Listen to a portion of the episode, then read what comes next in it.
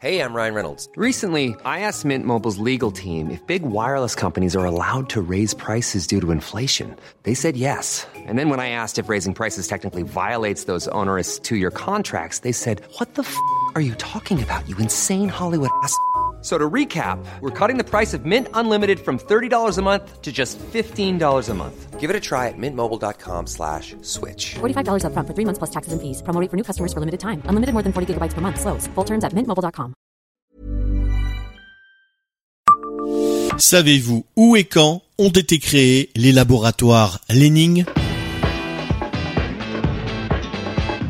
Bonjour, je suis Jean-Marie Russe. Voici le Savez-vous Metz un podcast écrit avec les journalistes du Républicain Lorrain. Au menu de notre rubrique quotidienne, nous vous proposons de remonter le temps et de vous emmener en 1935, année où le pionnier français de l'homéopathie, René Léning, crée les laboratoires éponymes à Mesqueleux. En 2025, les laboratoires Léning fêteront leur centenaire. Certes, ce n'est pas demain, mais cela donne une idée de la longévité d'une saga familiale dont le premier chapitre a été écrit par René Léning.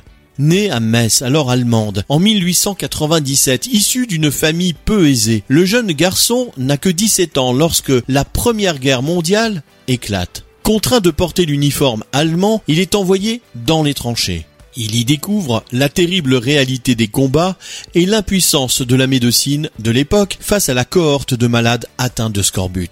La meurtrière grippe espagnole qui sévira de 1918 à 1921 finira par sceller le destin de René Léning. Il passe un diplôme de praticien de santé en Allemagne et nourrit une grande idée, prendre le meilleur des plantes et l'associer à l'homéopathie et la phytothérapie. Et voilà comment ce précurseur s'installe à Mesqueleux en 1935, avec le souci d'apporter des solutions naturelles complémentaires à la médecine traditionnelle, peu onéreuse et accessible à tous. Il consacre des années de recherche pour développer une centaine de formules. Parmi elles, un produit phare, le L52, sera formulé dès 1930 et obtiendra l'homologation en 1948. Il faudra attendre 1965 pour que la pharmacopée française reconnaisse l'homéopathie, permettant ainsi au laboratoire Léning de voir plus grand en s'ouvrant à l'international. En 1999, ils quittent leurs locaux de Queuleux pour s'installer rue du Petit Marais à Sainte-Barbe. Abonnez-vous à ce podcast sur toutes les plateformes et écoutez Le Savez-vous sur Deezer, Spotify et sur notre site internet. Laissez-nous des étoiles et des commentaires.